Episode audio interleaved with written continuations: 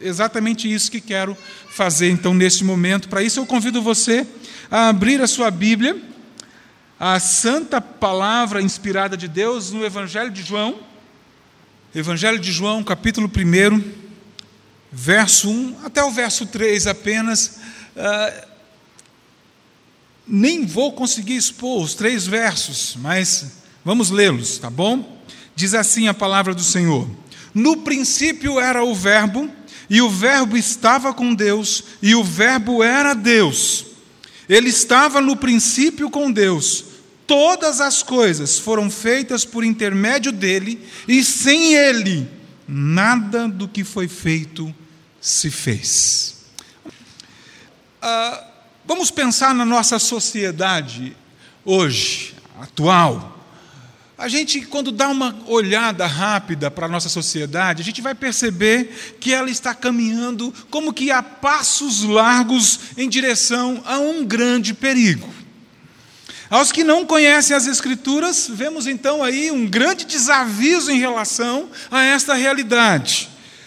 E os que conhecem, ah, muitos deles parecem estar sofrendo de amnésia, pois também agem como verdadeiros desavisados e vivem como se não houvesse nada além do aqui e agora ou além da morte.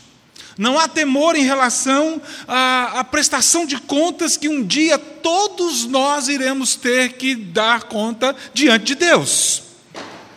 As pessoas, elas temem o sofrimento que podem ah, lhes surpreender aqui e agora, temem alagamentos, perseguições raciais, estupros, fome, incêndios, alguns temem naufrágios, acidentes de carro, acidente de avião, torturas, espancamentos, doenças como o câncer, AIDS, AVC, etc.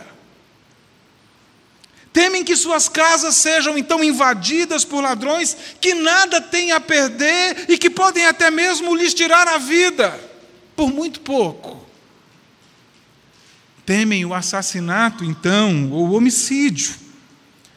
E não é por menos, porque um estudo realizado pelo Instituto Igarapé, um instituto brasileiro, nos mostra que uh, o número de homicídios no Brasil é cinco vezes maior do que a média do resto do mundo.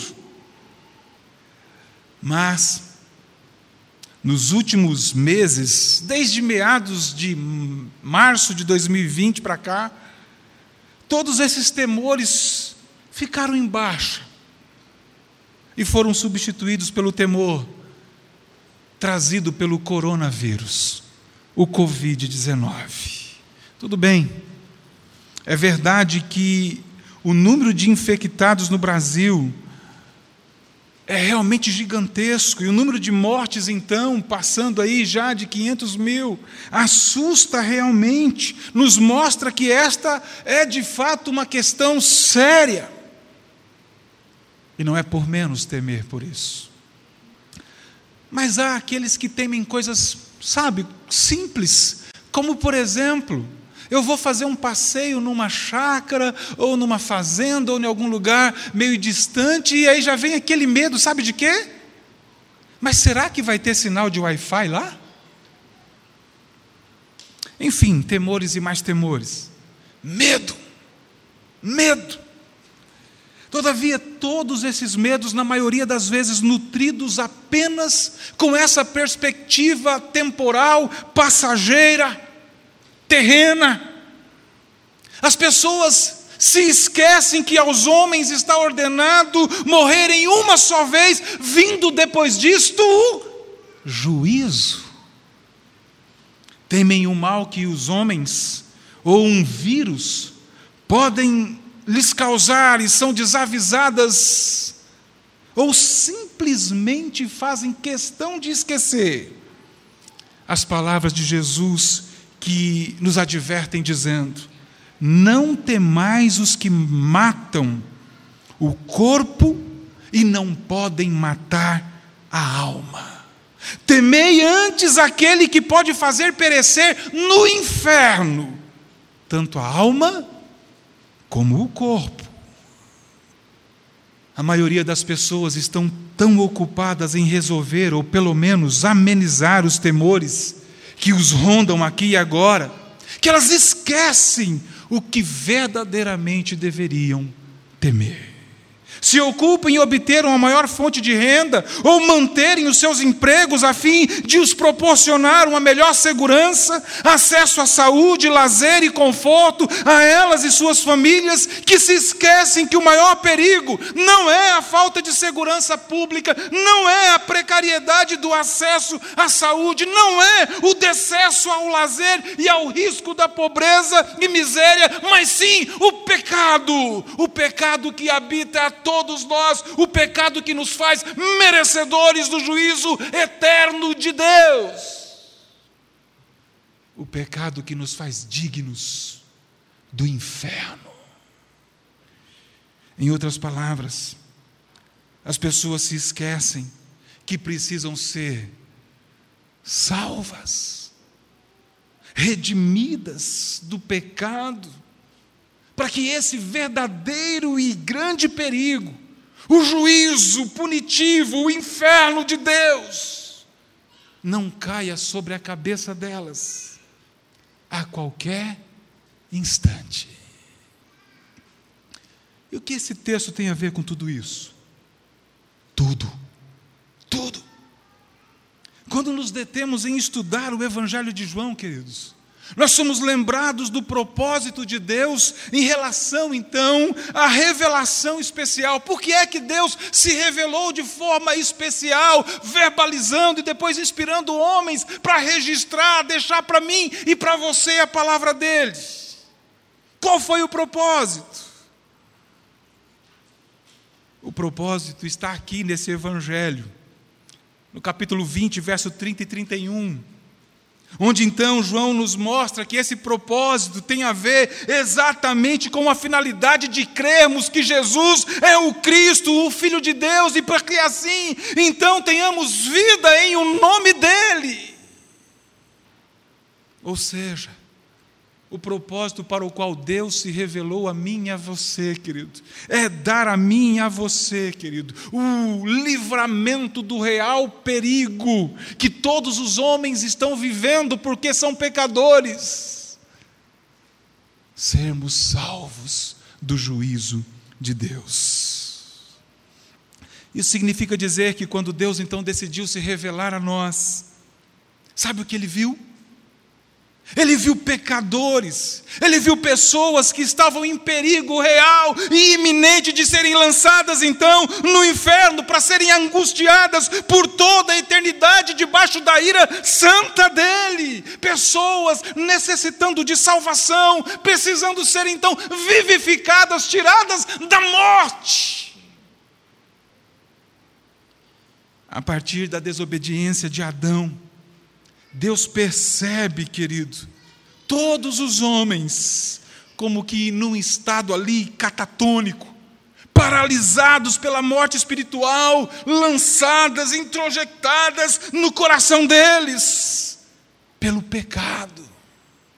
E Deus então decide não apenas ficar olhando, Ele decide vir ao nosso encontro, Ele decide nos visitar, com Sua graça, com seu amor incondicional e mudar a nossa história. Quanto amor, quanto amor Ele tem por mim, como nós cantamos aqui.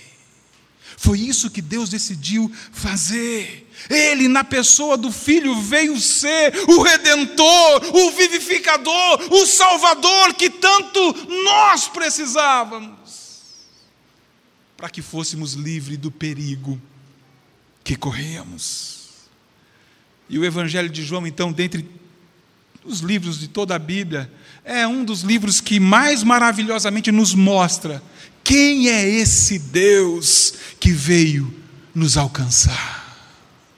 Mostra-nos quais são os seus atributos, quais são as suas credenciais que o habilita como sendo o redentor, o redentor que poderia nos livrar de tão grande perigo, miséria e desgraça que todos nós estávamos envolvidos. Aqui no primeiro capítulo deste evangelho, Jesus, o Messias, é apresentado então como o Verbo. E não apenas aqui, mas também em Apocalipse 19, nós podemos ler o seguinte: está vestido como um manto tinto de sangue, e o seu nome se chama o Verbo de Deus. Aquele pelo qual a salvação, a redenção é apresentada por meio da sua vida e da sua obra. Assim então, se você começou a entender o verdadeiro perigo que merece a sua total atenção, permita-me aqui, em mais alguns minutos, apresentar-lhe o Verbo de Deus, Jesus Cristo, o nosso Redentor. Pois somente o conhecendo, poderemos confiar plenamente a nossa vida a Ele, a fim então de sabermos lidar com os temores que nos rondam aqui e agora, mas, sobretudo, sermos salvos do juízo, do pecado e da morte eterna que todos nós merecíamos. Credenciais de Cristo como o nosso redentor. Credenciais de Cristo como o nosso redentor. É claro que não vou falar de tudo aquilo que mostra a Cristo como sendo o nosso redentor, não é possível num sermão fazermos isso, mas eu quero olhar para esse texto e ver aqui quais são essas credenciais apresentadas por João, para que eu e você conheçamos mais a Cristo e então possamos ver que de fato precisamos dele. A primeira credencial que Cristo aqui, ah, que podemos ver de Cristo aqui é a seguinte: eternidade. Diz o texto: no princípio era o Verbo. Nenhum outro redentor pode arrogar para si, querido, o fato de ser eterno, de existir antes de todas as coisas, a não ser Cristo. E o fato de Cristo ser eterno ah, faz com que ele seja colocado então acima de todas as coisas. E não apenas isso, mas o coloca como sendo então a origem, o nascedor, a fonte de todas as coisas. A expressão no princípio era o Verbo, demonstra-nos que nosso Redentor é eterno. O termo no princípio é apenas uma forma diferente uh, de dizer que ele existia desde a eternidade. No princípio era o Verbo, ou seja, o Verbo existe desde a eternidade. A expressão é a mesma que nós encontramos como sendo as primeiras palavras da Escritura. Não é assim que começa o livro de Gênesis? No princípio, ou seja, na eternidade, quando nada existia, ou seja, quando nada havia sido criado ainda, Deus já existia, o Verbo já era. De modo então que não podemos ter dúvidas que, quando o evangelista João nos diz aqui que no princípio era o Verbo, ele está sim querendo mostrar a mim e a você exatamente essa credencial, esse atributo de Cristo, eternidade, algo que é indispensável para a nossa salvação em nosso Redentor. Somente um redentor eterno, querido, somente um, alguém que veio nos redimir, é, sendo Ele eterno, seria capaz de nos salvar do inferno, da morte eterna, trazer redenção a nós. O que implica dizer então que qualquer outro sistema religioso que propõe a redenção em um redentor que não seja eterno é falacioso, é falso, é ineficaz. Qualquer sistema religioso que não tenha um redentor eterno como seu salvador, jamais poderá nos salvar. Sabe por quê?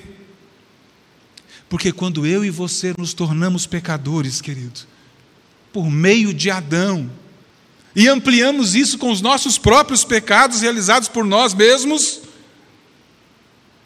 sabe o que, é que a Escritura diz que nós nos tornamos? Nós nos tornamos merecedores de tão grande juízo de Deus, que só poderíamos saciar a justiça de Deus, recebendo juízo eterno dele, ou seja, juízo para sempre, e para sempre, e para sempre. É por isso que Cristo nos ensina no Evangelho de Mateus, capítulo 25, 46, nos mostrando que os não redimidos por Ele serão castigados por toda a eternidade.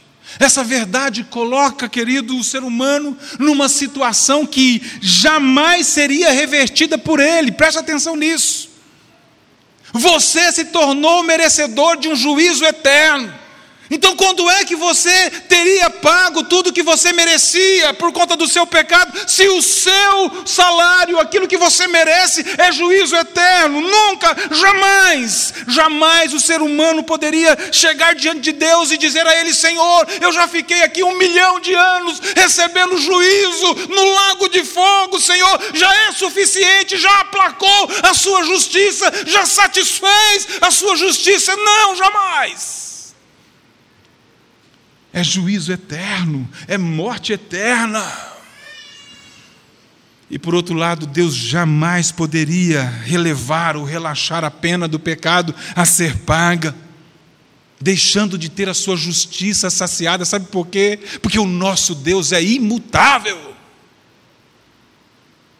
A única maneira do homem ser redimido, ter a sua pena paga e a justiça eterna de Deus saciada, era ter um redentor eterno, para que pudesse ele então se dar em um sacrifício eterno por aqueles que ele estaria redimindo.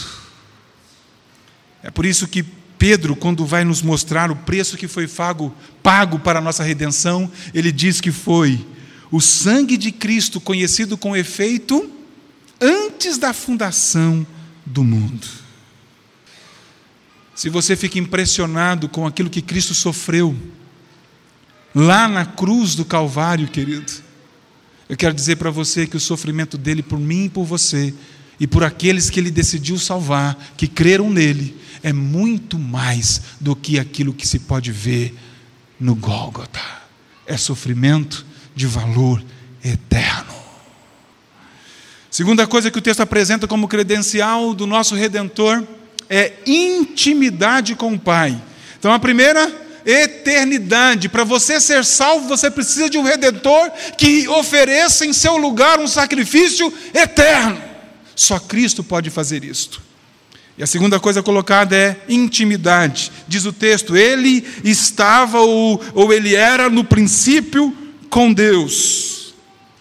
Nenhum redentor pode arrogar para si esta comunhão eterna e plena com Deus.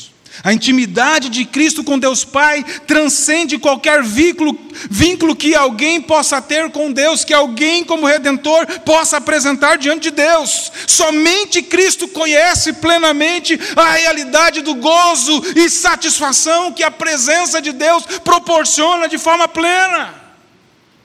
No original, aqui, esse texto é intrigante, porque quando ele diz ele estava com Deus, poderia ser traduzido como ele estava ali face a face com o Pai. Essa é uma das possíveis traduções. Isso nos mostra então duas coisas, pelo menos. Primeiro, que entre o Verbo e o Pai não havia barreiras ou interposições, eles estavam juntos, desfrutando de intensa, profusa e amorosa comunhão. Em segundo, mostra-nos que se um estava face a face com o outro, nós só podemos estar falando então de duas pessoas distintas em plena coexistência. O que, por sua vez, então, querido, põe por terra qualquer programa redentivo que não seja um ato realizado por uma pessoa que se põe como redentor a uma outra pessoa distinta que precisava ter então a sua justiça saciada por ter tido a sua santidade ofendida. Isso põe em xeque qualquer religião que não tenha o Pai e o Filho, e depois o Espírito Santo enviado por ambos, como sendo pessoas distintas e coeternas em plena comunhão. Cuidado! Há algumas igrejas que parecem ser evangélicas, mas não são. Dizem crer no Pai, no Filho e até no, no, Espírito Santo, mas não como pessoas distintas e coeternas, mas como manifestação diferente de uma mesma pessoa em tipos de pessoas diferentes. Cuidado. Essa intimidade de Cristo, o Verbo como uma credencial, uma característica, então, como o nosso redentor o qualifica como sendo a única pessoa capaz de nos redimir, que conhece, então, o Pai de maneira profunda, plena. É isso que podemos ver nas palavras de Mateus 11, 27, que nos diz. Ninguém conhece o filho senão o pai, e ninguém conhece o pai senão o filho. Na verdade, a tradução do verbo conhecer aqui deveria ser conhecer plenamente. Ninguém conhece plena, profunda, exaustivamente o pai senão o filho, e de igual forma, ah, ninguém conhece o filho dessa forma senão o pai. O que João estava querendo dizer com isso é simples, amados o pecado nos afastou grandemente de Deus. E o único que pode então realmente agora nos reaproximar de Deus, nos colocando verdadeiramente em um relacionamento de estreita proximidade e comunhão com Ele, é exatamente o Verbo de Deus, o Filho Jesus Cristo, aquele que está face a face com Ele. É por isso que Jesus vai nos dizer então que Ele é o caminho, a verdade e a vida, e ninguém pode ir ao Pai para desfrutar do seu amor, da sua graça, de salvação, se não for por Ele. Dinheiro, posição social, nada pode nos salvar, somente Cristo Jesus. Somente Ele é aquele que pode nos curar de todos os dramas da nossa alma. Somente Ele pode preencher o vazio que traz crise existencial profunda ao ponto de querer tirar a própria vida. Fama, luxo, lazer, sucesso profissional, coisas boas ou, ou ruins, sexo, dinheiro, nada preencherá o vazio da alma, somente Cristo, porque Ele vai nos colocar na presença do Pai. Entenda isso, amado. É por isso então que eu e você precisamos dele como nosso redentor. Um sacrifício eterno e alguém que nos pode nos levar de volta para a presença do Pai. Último lugar, divindade. E o Verbo era Deus. Nenhum outro redentor pode se dizer também eterno, ou desculpe, Deus, a não ser Cristo. E entender que Jesus é Deus significa então aceitar que todas as coisas estiveram e estarão para sempre debaixo do governo dele, pois dele se originam todas as coisas e nele todas as coisas se movem, se mantêm e existem. Ser Deus significa ser aquele que soberanamente controla, dirige todas as coisas. Ser Deus significa ter absoluto controle de todas as coisas, o mundo macro, o mundo micro. A divindade de Jesus, então, aqui, querido, nessa frase, é apresentada como algo digno de nota, algo enfático aqui nesse texto. Ele era Deus, é algo que não pode passar por despercebido, e o próprio João entendia isso, e foi dirigido pelo Espírito Santo para registrar isso na língua original, no grego, de tal forma que, se você conhece um pouquinho de grego, você vai perceber que nós estamos diante de uma informação que não pode ser deixada de lado ou colocada como mais uma informação só adicional. Embora a tradução feita do grego para a língua portuguesa, não é? Ah, apresente a ordem das palavras, então, o verbo era Deus, onde a gente tem o verbo como o sujeito da oração e Deus como predicado. Na língua grega é ao contrário, primeiro tem o predicado e depois tem o sujeito. E quando isso acontece, nós entendemos que há um recurso aqui sendo utilizado exatamente para mostrar que há uma ênfase sendo colocada então nessa informação, nesse predicativo daquele sujeito, nessa qualidade. Jesus é Deus. É como que se o autor estivesse nos dizendo: "Ei, preste atenção aqui.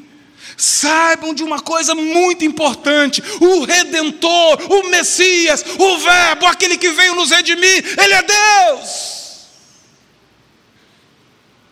Assim como o Pai, Ele é Deus. Com isso, podemos entender que antes de mostrar a humanidade do Redentor, por meio de João, Deus nos mostra que o nosso Redentor é confiável. Ele é totalmente digno de confiança, pois Ele é Deus, Ele é imutável em seu ser, ou seja, Ele é aquele que não pode ter o seu plano frustrado, nunca, jamais, porque Ele controla todas as situações, Ele controla todas as coisas, você não controla sequer um passo da sua vida, mas Jesus Cristo, como sendo Deus, controla todas as coisas, ao ponto então de poder afirmar que se Ele começou boa obra em mim, em você, em nós, Ele é fiel e há de completá-la. Porque nada ou ninguém poderá impedi-lo de realizar aquilo que Ele começou. É isso que significa Ele ser Deus. Ele é Deus e por isso, em quem o amor dele for derramado, Nada ou ninguém poderá afastá-lo desse amor. Altura, profundidade, coisas do presente ou do porvir, nada. Ele é Deus, portanto, as suas promessas serão cumpridas. Eu quero terminar, querido, fazendo algumas aplicações rapidamente para nós. A pergunta que não quer calar aqui nessa noite é a seguinte: você já entregou a sua vida a esse redentor? Você já entendeu que o seu maior problema não são as coisas do presente ou do porvir? Se você ainda não tem Cristo como seu redentor, o seu maior problema é o seu pecado. As suas obras, por melhores que elas sejam, não vão poder te livrar do inferno, do juízo de Deus, porque somente um redentor eterno pode saciar de maneira eterna, pagando eternamente a sua dívida. Você já deixou de confiar em qualquer coisa que possa fazer com que você seja salvo e passou a confiar plenamente na obra desse redentor? O Verbo de Deus. Hoje é dia de salvação, querido. Hoje é dia de você entender isso aqui na sua casa, onde você estiver. Jesus se apresenta a você como aquele que pode fazer um sacrifício eterno e fez um sacrifício eterno que pode ser agora o seu sacrifício para a sua redenção. Jesus se apresenta a você para te colocar face a face com o Pai. Jesus se apresenta a você, querido, como Deus que veio para te redimir e te salvar, de maneira que nada poderá impedir a obra dele. Mas eu quero também aplicar isso de uma outra maneira. Talvez isso seja resolvido para você já.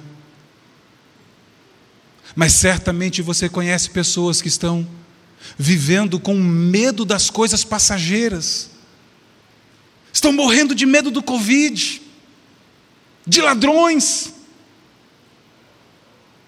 mas ainda são pessoas que não conhecem Jesus como o Senhor e o Salvador delas, mas elas sequer entendem ou se preocupam que esse é o maior problema delas. Você sabe que esse é o maior problema delas, e a pergunta que eu faço: o que é que você tem feito em relação a isso?